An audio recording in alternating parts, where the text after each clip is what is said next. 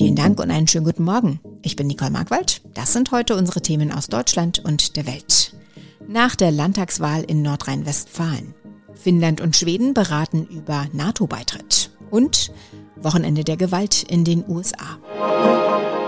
Die CDU geht als stärkste Partei aus der Landtagswahl in Nordrhein-Westfalen hervor. Die Grünen verzeichnen einen Rekordgewinn und für die bisherige schwarz-gelbe Koalition wird es nicht mehr reichen im einwohnerstärksten Bundesland. Heute werden in den Parteizentralen in Berlin die Wahlergebnisse aufgearbeitet und wir tun das jetzt mit David Riemer im Hauptstadtstudio in Berlin. David, eine schwarz-grüne Koalition hätte eine stabile Mehrheit. Wie sind da die Chancen? Ja, das wird sich nun zeigen. Der CDU-Spitzenkandidat und amtierende Ministerpräsident Wüst will nun Gespräche mit allen Fraktionen führen, mit Ausnahme der AfD. Weil die CDU bei der NRW-Wahl stärkste Kraft wurde, ist für Wüst klar. Das ist der Auftrag, eine künftige Regierung zu bilden und zu führen. Voraussetzung ist natürlich, dass die Grünen da mitziehen. Schauen wir nochmal auf die Grünen. Sie haben ihr Ergebnis von vor fünf Jahren beinahe verdreifacht. In der Parteizentrale dürfte bis tief in die Nacht gefeiert worden sein. Welchen Einfluss hatten denn darauf die Grünen in der Ampelkoalition im Bund?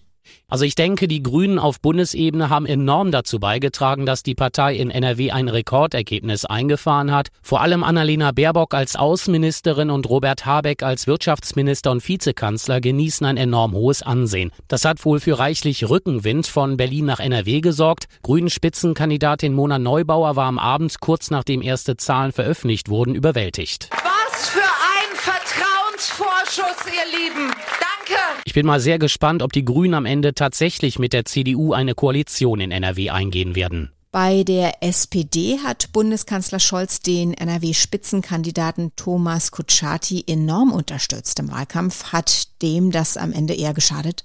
Also ob es ihm geschadet hat, ist schwer zu sagen. Geholfen hat es ihm jedenfalls nicht. Die SPD wird heute hier im Willy Brandt-Haus eine Menge aufzuarbeiten haben. Am Abend wollte die SPD ja noch mit allen Mitteln versuchen, in NRW eine Ampelkoalition wie im Bund auf die Beine zu stellen. Inzwischen ist die SPD zurückgerudert. Parteichef Klingbeil sagte dazu am Abend bei Anne Will im Ersten. Völlig klar, dass Herr Wüst ist derjenige, der die stärkste Fraktion anführt, die stärkste Partei. Ich glaube, er ist auch derjenige, der die ersten Gespräche führen wird. Rechnerisch wäre ja eine Ampel aus SPD, SPD, Grünen und FDP möglich und die letzte Option wäre eine GroKo aus CDU und SPD, die will aber keine der beiden Parteien. Darf man das niederschmetternde Ergebnis für die SPD in Nordrhein-Westfalen auch als Quittung für Scholz bisherige Arbeit als Bundeskanzler verstehen? Ja, das denke ich schon. Der Ukraine-Krieg dürfte wichtige Wahlkampfthemen in NRW überstrahlt haben. Was den Ukraine-Kurs angeht, steht Scholz ja schon seit ein paar Wochen in der Kritik. Ihm wird ja vor allem zu zögerliches Verhalten vorgeworfen. Also an ihm bleibt mit Sicherheit von der Wahlklatsche in NRW etwas hängen. Zumal die Grünen beflügelt sind durch den Wahlerfolg. Sie können in der Ampel nun noch selbstbewusster auftreten. Ja, und die FDP wiederum als dritter Partner in der Koalition muss das Wahlergebnis auch dringend analysieren. Auch die Liberalen sind auf Bundesebene nach der NRW-Wahl geschwächt Recht, allen voran Parteichef Lindner, der ja aus NRW stammt. Die Kriegspolitik Russlands hat Folgen für Schweden und Finnland. Sie nähern sich der NATO an, vor Jahren noch undenkbar. Aber die Regierung in Finnland will einen Antrag auf Beitritt zur NATO stellen. Das teilten der finnische Präsident und die Regierungschefin in Helsinki mit. Auch Nachbarland Schweden könnte so einen Antrag bald stellen. Die regierenden Sozialdemokraten sprachen sich für einen Beitritt aus. Thomas Bremser berichtet. Es ist eine historische Kehrtwende. Jahrzehntelang wollten beide Länder militärisch neutral bleiben, doch der russische Angriffskrieg auf die Ukraine hat alles verändert. Schweden und Finnland fühlen sich ebenfalls bedroht und wollen unter den Schutzschirm der NATO. Dazu müssen aber noch beide Parlamente zustimmen, was als sicher gilt. Möglich ist auch ein gemeinsamer Antrag, den dann alle 30 NATO-Länder annehmen müssen. Die Türkei zögert zwar noch, doch dieser Streit dürfte am Ende zu lösen sein. Mehrere Menschen sind in einer Kirche im US-Bundesstaat Kalifornien angeschossen worden. Mindestens ein Mensch wurde getötet. Ein Verdächtiger sei festgenommen und eine Waffe sichergestellt worden, schrieb die zuständige Polizei bei Twitter. Der Vorfall ereignete sich in der Kleinstadt Laguna Woods. Aber es war nicht der einzige Fall dieser Art an diesem Wochenende. Tina Eck berichtete aus den USA. Tina, es war ein von Gewalt überschattetes Wochenende in den USA. Fangen wir an mit der Schießerei an der Kirche in Kalifornien. Was ist da passiert? Es passierte am helllichten Tage um halb zwei Uhr nachmittags in Südkalifornien Kalifornien in einer kleinen Kirche. Äh, der Schütze hatte auf die Gemeinde gefeuert. Äh, eine Person starb sofort am Tatort. Mehrere weitere wurden zum Teil schwer verletzt und sind im kritischen Zustand. Aber das war in der Tat nur das Finale eines dunklen Wochenendes, das von Schusswaffengewalt geprägt war, quer durchs ganze Land. Dieser Täter ist in Polizeigewahrsam, wie auch der Schütze aus Buffalo. Dort wurden zehn Menschen getötet, drei verletzt. Der schockierendste Vorfall an diesem Wochenende? Äh, das stimmt. Äh, das war ein 18 Jahre alter rechtsextremer Täter, der schwer bewaffnet war in Militärkluft mit schusssicherer Weste und Helm. Und äh, der hatte die Tat mit einer Kamera am Helm auch noch live gefilmt und online gestellt. Er war gezielt nach Buffalo gereist und hatte in dem Supermarkt, in den Einkaufsgängen, äh, zum größten Teil schwarze Menschen kaltblütig mit Kopfschüssen umgelegt. Äh, die Polizei konnte ihn Stellen festnehmen und er ist wegen Mordes angeklagt.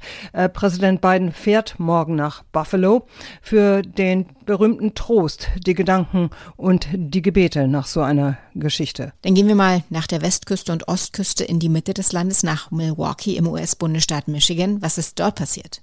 Ja, Milwaukee hatte den Anfang gemacht. Äh, da waren am Freitagabend 17 Menschen nach einem Basketballspiel angeschossen worden.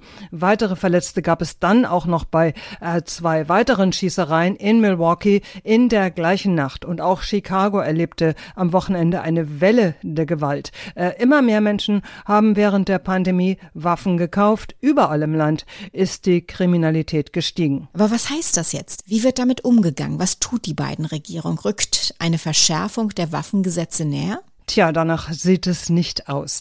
Die Waffenlobby, die konservativen Waffenfans, die sind einfach zu stark. Alle Gesetzentwürfe scheitern, sind bislang gescheitert. Die Diskussion über schärfere Waffengesetze entbrennt natürlich immer wieder nach jeder Massen- oder Schul-, Kino- oder Unischießerei und davon gibt es ja wirklich massenweise hier.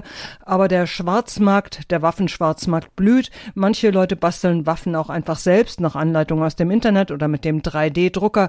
Da wird sich kaum was ändern. Da wird es auch äh, für die beiden Regierungen bei Lippenbekenntnissen bleiben.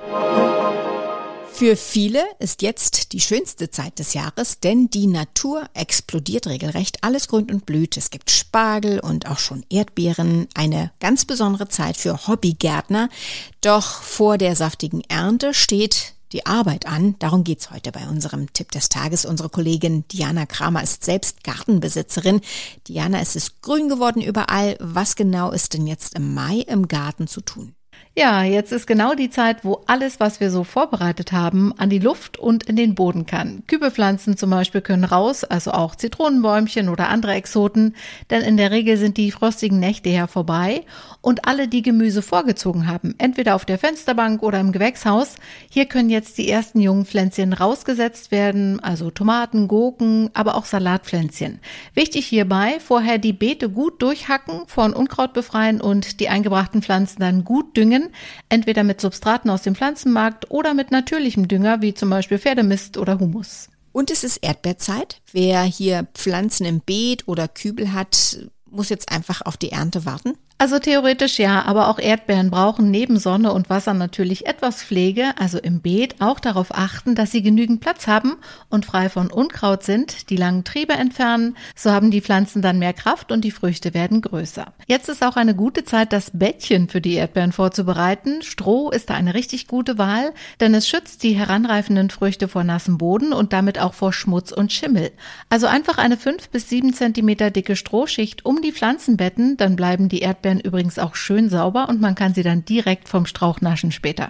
Lass uns nochmal über Blumen reden. Alle Welt schwärmt ja von Bienenfutterwiesen. Wie kompliziert ist es denn? Also überhaupt nicht. Eigentlich ist es nämlich für jeden Garten geeignet und auch für Balkon und Terrasse hier dann im Kübel. Es gibt diverse Samenmischungen, die bienenfreundlich sind und die auch durch die Zusammensetzung den ganzen Sommer überblühen und so auch Insekten, Schmetterlinge, aber auch Vögel anziehen. Perfekt ist natürlich, wenn man im Garten den Boden dafür umgräbt, von der Grasnarbe befreit, falls vorhanden und dann aussät. Aber ich habe auch schon gehört, dass Leute die Samen auch ohne diese Vorbereitung ausgeworfen haben und auch dort dann eine bunte Wiese entsteht entstanden ist, dann wird's halt etwas wilder, aber auch das kann ja durchaus charmant sein. Aber bei aller Freude über Obst und Blümchen, das macht natürlich alles Arbeit und Gießen ist wichtig. Angesichts der anhaltenden Trockenheit vergeht da vielen die Lust. Was kann man da tun? Naja, um das Gießen kommt man natürlich nicht herum und das ist auch natürlich mehr Aufwand, wenn es so gar nicht regnet. Für die Bauern ist das inzwischen eine richtige Tragödie. Im Garten empfiehlt sich, vor allem frisch gepflanzte und gesäte Sachen feucht zu halten. Bei Hecken oder Sträuchern, die schon länger stehen, ist es aber zum Beispiel nicht nötig, ständig zu gießen. Und wer wirklich auf den Wasserzähler schaut, der kann auch Wasser aus der Küche sammeln, zum Beispiel vom Eier- oder Kartoffelkochen. Abgekühlt ist das durchaus für die Pflanzen nutzbar und enthält sogar noch Mineralstoffe. Zum Ende unseres Podcasts schauen wir nochmal auf den Eurovision Song Contest mit dem überragenden Gewinn der Ukraine. Darüber und mehr sprechen wir jetzt mit Claudia Wächter. Claudia, die Ukraine gewinnt. Wie ist denn der Song dort, aber auch im Rest Europas aufgenommen worden? Also ich denke, alle gönnen der Ukraine natürlich diesen Erfolg und der Song war auch nicht unterirdisch schlecht, aber für viele eben nicht der beste. Und ähm, das haben mir auch relativ viele Fans noch nach dem Event gesagt. Ich glaube, ein zweiter Platz oder ein dritter Platz wäre auch ein schöner solidarischer Akt gewesen. Und im Netz gibt's da noch viel bissigere Kommentare. Politik, Musik, Party. Das ist wirklich eine ESC-Gratwanderung, die immer schwieriger wird. Nun ist natürlich die große Frage, wird der ESC im kommenden Jahr tatsächlich in der Ukraine ausgetragen? Was sagen die Macher der Veranstaltung dazu? Ja, da bleibt man noch ziemlich vage, denn äh, im Moment ist das natürlich völlig undenkbar. Alles ist im Prinzip offen und das sehen auch die Fans so. Weil wenn das in der Ukraine leider so weitergeht, dann wird da nicht viel sein, wo man was feiern kann. Manche schlagen auch vor, Deutschland könne ja als Gastgeber aushelfen, aber die Regierung in Kiew, die will das logisch natürlich zu Hause durchziehen. Ein ganz anderer Aspekt der Veranstaltung. Russische Hacker sollen ja versucht haben, das ESC-Ergebnis zu manipulieren. Was ist denn darüber bekannt?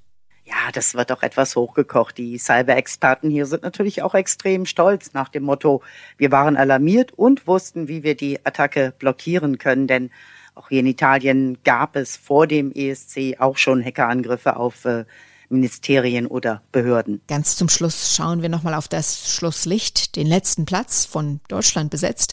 Welche Schlüsse ziehen die Verantwortlichen daraus? Ja, auch da gibt's Diskussionsbedarf. Ich habe wirklich viele Fans getroffen, die gesagt haben, Malik ist ein super Typ, aber sein Song schlicht nicht ESC-tauglich. Der funktioniert hier nicht. Also vielleicht sollten die Verantwortlichen mal über ein neues Konzept nachdenken für die Vorauswahl der Kandidaten. Soweit das Wichtigste an diesem Montagmorgen. Ich heiße Nicole Markwald und wünsche einen guten Tag.